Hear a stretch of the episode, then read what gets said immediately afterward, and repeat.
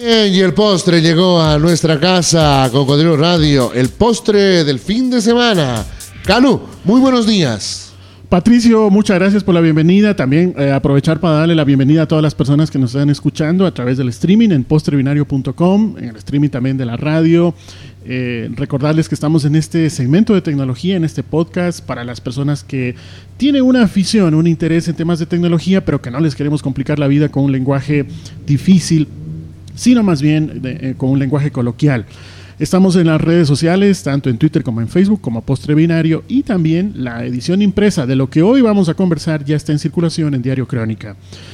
Queremos hoy traer un tema interesante que mm, le, he puesto yo un título, algo así como las escuelas monásticas de este siglo. Las escuelas monásticas eran aquellos espacios de difusión del conocimiento en el, en el temprano eh, amanecer de la, del conocimiento allá en el medioevo, donde se proponía la difusión, eh, el, el, compartir el conocimiento, la sabiduría de aquel entonces, incipiente aún, pero aún así con un espíritu de difusión. Ahora vamos a hablar de los Media Lab que son eh, un conjunto de eh, componentes donde tenemos eh, laboratorios, tenemos eh, herramientas, tenemos una, serie de características que hoy vamos a conversar. Si en este momento hacemos una especie de ensalada, vamos a juntar muchos componentes. Uno de ellos, los famosos nuevos media o los, new media, que sería el Internet, los multimedia, las posibilidades de nuevas formas de comunicación de este siglo. Sumado al, al arte, a la cultura, cultura, generalmente un concepto de arte y cultura libre, ya sea basada en electrónica, en el ámbito digital también, y le agregamos muchísima tecnología, le ponemos un componente fuerte de tecnología, ahí vamos a tener lo que les llamamos ahora los famosos Media Lab, que es lo que vamos a hablar hoy. Además de eso, si les damos un espacio físico adecuado, donde haya un espíritu de cooperación, donde haya un aprendizaje colaborativo, eh, donde podamos dotarles de algunas herramientas, vamos a hablar de alguna de ellas también, eh, vamos a fortalecer este entorno de, conocimiento, este entorno de compartición, eh, donde tenemos un concepto de, conocimiento colectivo, como hemos comentado, un ámbito experimental. Eh, este tipo de ambientes son los que ahora serían esas nuevas escuelas monásticas y después las escuelas catedralicias de hace de los siglos XII y XIII más o menos en los que empezaron a, darse la, difusión del conocimiento. Estos Media Lab ya tienen una historia, el primero de ellos quería comentar, eh, eh, el que está documentado diríamos, ¿no? el que está más visible está en el famoso MIT, el tecnológico de Massachusetts, allá en el año 85. Fueron los primeros Media Lab que se empezaron a concebir, curiosamente, dentro del ámbito de una universidad que además es una universidad en el ámbito de tecnología que está entre los mejores rankings internacionales en base a varios factores. Luego de eso también empiezan a haber otros Media Lab, en el caso de Media Lab Prado en, Madrid, y luego vienen otros eh, ya inclusive especializándose en, algunos frentes, por ejemplo Media Lab para cultura, Media Lab para urbanismo, Media Lab para tecnología, etc. Y así empiezan a difundirse eh, este tipo de, de laboratorios, este tipo de trabajos compartidos y colaborativos, donde, repito, hay un fuerte componente de tecnología. Em, también hay una tipología, aunque no muy clara definida, de estos Media Lab, pero si los podemos agrupar, por ejemplo, tenemos aquellos que están financiados o que buscan un componente más privado, los famosos Media Lab comerciales, eh, muestran algunos productos que están en desarrollo, algunos procesos de fabricación, también están los eh, labs comunitarios que en cambio promueven una causa común, hay otros tipos de labs eh, en el ámbito de los Fab Labs, o sea, fábricas que fabrican partes, componentes, piezas, algunos de ellos con las famosas impresoras en tres dimensiones o, las impresoras 3D, que también están teniendo un impacto fuerte y una tendencia durante los últimos años.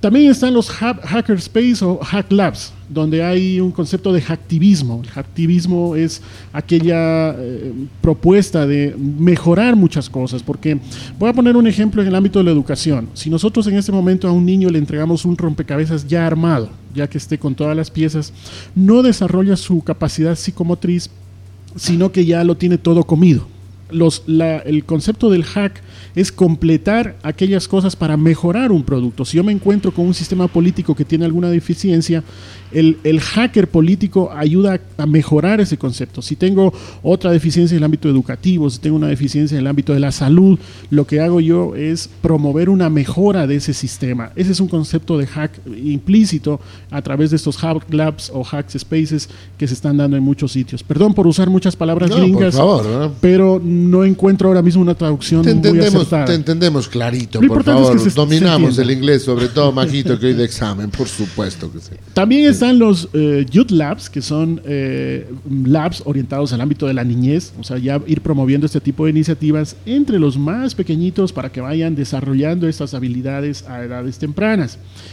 Este tipo de tipologías o de labs ayudan a fomentar este tipo de compartir el conocimiento y todo lo que hemos hablado eh, hace un momento. También hay que pensar que muchas de las personas que componen estos Media Labs, en el fondo lo que les, lo que les mueve es la mejora, el, tener un impacto social para mejorar algo para ofrecer un entregable a la sociedad que contribuya a una mejora concreta, no eh, ser partidarios de un pensamiento acrítico, o sea, no es decir que se comen todo lo que les ponen enfrente, sino desarrollar un, pensamiento que esté basado en la reflexión y por tanto se puedan aportar con mejoras. Otra de las cosas que tienen como características estos Media Labs es que contrasta mucho con el famoso determinismo tecnológico.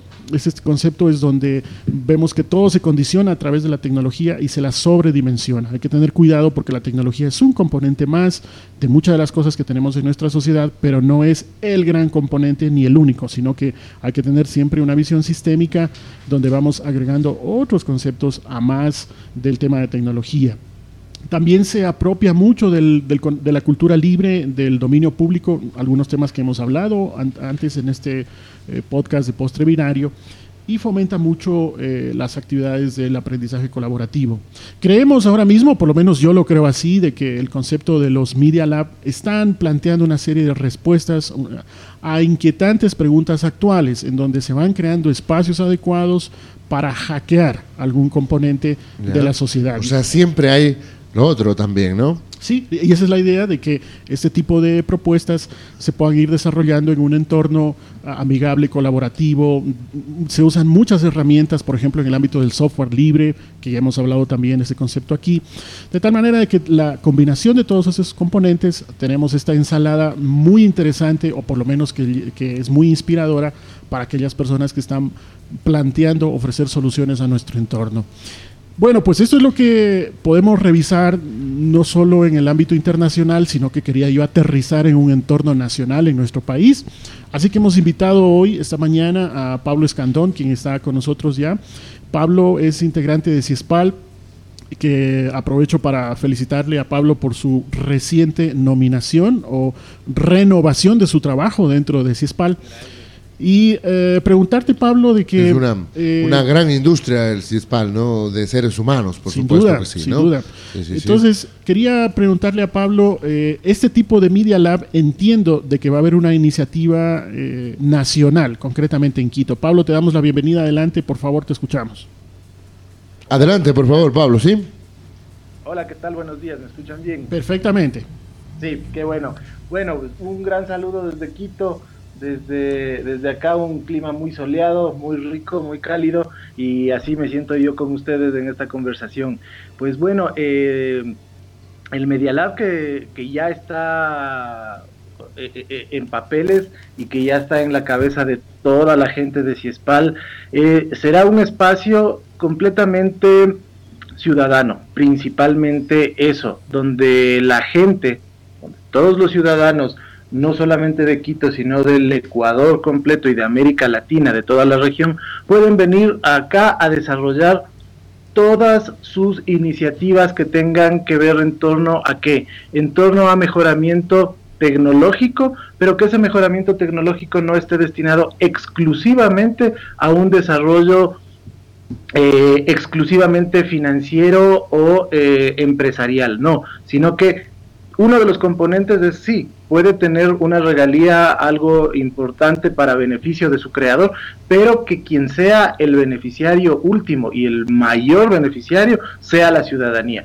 Por eso nosotros creemos que el Media Lab, eh, todo lo que Calú ha, conversado, todo lo que son los labs, los hacker labs, los fab labs y todos esos eh, laboratorios tecnológicos, va a ser eh, aunado aquí en, en, Quito, en los espacios de CIESPAL, con miras a que todos los ámbitos de innovación y creación sean aplicados y desarrollados por acá. Entonces, nuestra intención es abrir el conocimiento, eh, abrir las iniciativas de la gente para la gente y que desde nosotros como ciudadanos eh, se vayan generando las propuestas de solución que necesitamos a los problemas que tenemos eh, y que trabajemos en ámbitos colaborativos completamente y para eso el espacio eh, de las instalaciones de CISPAL se reformará completamente para que eh, tengamos sitios destinados a desarrollar ese tipo de pensamiento,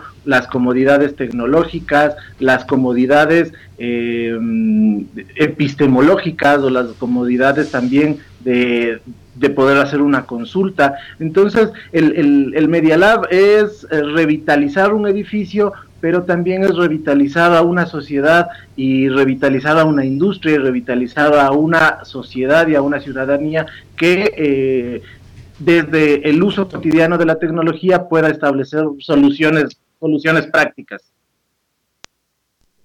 Pablo, una pregunta. yo no me he documentado del todo, tengo que admitirlo, pero entiendo de que dentro del ámbito latinoamericano por lo menos no encontramos ahora mismo un Media Lab eh, funcionando totalmente operativo. Eh, en ese sentido, ¿tú crees que esta sería la primera experiencia en nuestros países dentro, dentro de la región? Eh, como, como tal, así tan grande, no. Hay algunos, algunas iniciativas de, de labs pequeños que están funcionando en, en Brasil principalmente. Tienes iniciativas de los museos de arte moderno o de arte contemporáneo. Por ejemplo, tienes el Museo de Arte Moderno de Medellín, tiene eh, su parte de Media Lab, Hacker Lab o Creative Lab, que, realizan actividades principalmente de performances o de, de, creaciones artísticas con tecnología, música electrónica, videoarte, también en en Lima hay actividades así. Hay muchas cosas eh, un poquito más sueltas, eh, especializadas. Aquí mismo en Quito, en el museo, en el Centro de Arte Contemporáneo, funciona el taller La Diferencial, que eh, trabajan con programadores y hacen cursos y talleres de programación. Entonces funciona de esa manera cosas un poquito aisladas, entonces lo que nosotros también queremos es conectar y, y establecer esas redes para que todos se conozcan y trabajen entre sí. Pablo, Pablo, y en ese sentido, aterrizando más el concepto, suponiendo de que tendemos que explicarle el concepto de Media Lab a todas las personas que nos están escuchando, ¿cuál crees que serían los entregables, los aportes puntuales de este Media Lab cuando lo tengamos en Quito para todas las personas, así para algo muy abierto? ¿Cuál sería ese entregable, ese aporte puntual? El aporte puntual ahí tenemos principalmente un gran espacio de co-creación en donde la gente puede participar, entrar, salir cuando quiera. Talleres, se van a dar talleres, talleres de programación básica o de cosas más, mucho más sencillas que no tengan que ver con la digitalización, qué sé yo, eh, cómo trabajar con un teclado de computador o cómo trabajar con un teclado mecánico de máquina de escribir. Eh, conceptos básicos de tecnología que parecerían muy obvios, pero que realmente no los conocemos. Entonces es acercar también a la tecnología, que, que los ciudadanos conozcan basado en qué está esa tecnología, para cuál fue su finalidad y cómo nosotros podemos, como tú decías, hackear eso para mejorarlo y para que sea un mejor entregable para la sociedad. Entonces va a haber varias actividades artísticas, eh, tecnológicas, de, pedagógicas, instruccionales, que tendrán una, tienen una línea ya establecida que es completamente ciudadana en muchos casos y gratuita. Pablo, fechas estimadas de este Media Lab operativo, más o menos para cuándo tendríamos ya un, algo tan, tangible. Operativo 2015, primer trimestre del 2015 estaremos ya funcionando. Eh, estamos ya haciendo las, las, adecuaciones, los trabajos de, de planificación Muchos, muchas de estas actividades tienen una colaboración con otras entidades que están vinculadas a este tipo de iniciativas. ¿Qué acciones se van a seguir para conseguir los apoyos, los, las colaboraciones mutuas con otras entidades, de tal forma de que no inventemos la rueda, no inventemos el agua tibia, sino que aprovechemos otros, otras experiencias previas? Exactamente. Estamos, bueno, eh, no solo Ciespal es quien trabaja en esta iniciativa, sino eh, la empresa pública Yachay, que es eh, del, nuestro, fuerte, nuestro fuerte socio, pero también estamos trabajando con personas e instituciones de, de Brasil, de el propio Media, Media Lab Prado, con Colombia, con México, claro, que son eh, eh, países que ya tienen experiencia, entonces vamos a pedir y estamos pidiendo asesorías directas para no empezar desde cero y orientarnos también nosotros en eh, lo que queremos, en causar un poco más la finalidad del Media, del Media Lab hacia la, iniciativa nuestra. Entonces, no vamos a, estar inventando el agua tibia ni el hilo negro, sino que ya vamos a utilizarla, el agua tibiecita, así es que y, vamos a saber cómo canalizarla. ¿Tú crees, Pablo, que en ese sentido los Media Lab eh, ya aterrizado en nuestro entorno nacional, ya no hablemos de los Media Lab extranjeros, pueden llegar a ser esa respuesta puntual a, los entornos, a, los, a las inquietudes de la sociedad, donde ofrezcan uh, un, un, entregable fruto de la reflexión, fruto del trabajo, puedan ofrecer esas respuestas a nuestro entorno actual, no de hace varios siglos, sino a un entorno concreto. ¿Tú crees que por ahí este Media Lab nos va a dar este tipo de respuestas? Claro, claro, y en una primera fase lo que también tenemos que hacer, y de eso estamos conscientes, es una difusión de lo que es el Media Lab, porque en muchos casos eh, la gente se confundirá y pensará que es una factoría de herramientas y donde uno puede ir a comprar una app o comprar un, enchufe. Sí, es de eso, pero también es más. Entonces, entonces lo que, lo, que nosotros tenemos muy claro es que el primer, la, la, primera fase del Media Lab será una fase de difusión, de divulgación, pero a la parte de ir trabajando ya los temas que nos interesan a nosotros como, como Media Lab. Eh, ¿Cómo nos ponemos en contacto para mm, plantear nuestros aportes, para vincularnos? ¿Cómo empezamos a trabajar de cerca con esta iniciativa del Media Lab? Directamente con CIESPAL, las puertas de la institución están abiertas. Eh, lo que nosotros queremos es crear redes, este Media Lab también, que es, es un espacio, un nodo para que nosotros tengamos un, un clúster o que sea un clúster de, eh, de, experiencias, de iniciativas y que no solamente se quede aquí en Quito, sino que lo podamos ir extendiendo completamente hacia otras ciudades con iniciativas interesantes que tienen en otros puntos del país y de América Latina, pero ser una red, ser el espacio que los aglutine. Entonces, si SPAL está abierto para todo, para todas esas iniciativas. Pablo, muchísimas gracias. Tenemos clara la película. Entonces, aparte de felicitarte, como te decía, ¿cómo van las ah, actividades en CISPAL estos primeros días en tu renovación? Bueno, pues con mucho ánimo, con, mucho gusto de haber vuelto y con, una expectativa inmensa porque hay muchas cosas por hacer. Eh, Francisco Sierra, que es el director, eh, nos ha puesto un, mapa de navegación muy interesante eh, donde vamos a, a navegar hacia, hacia fines, fines, fines establecidos pero que son muy estimulantes, muy estimulantes. Uno de estos es el Media Lab y, renovar a la institución y hacerla nuevamente todo lo que para lo que fue pensada.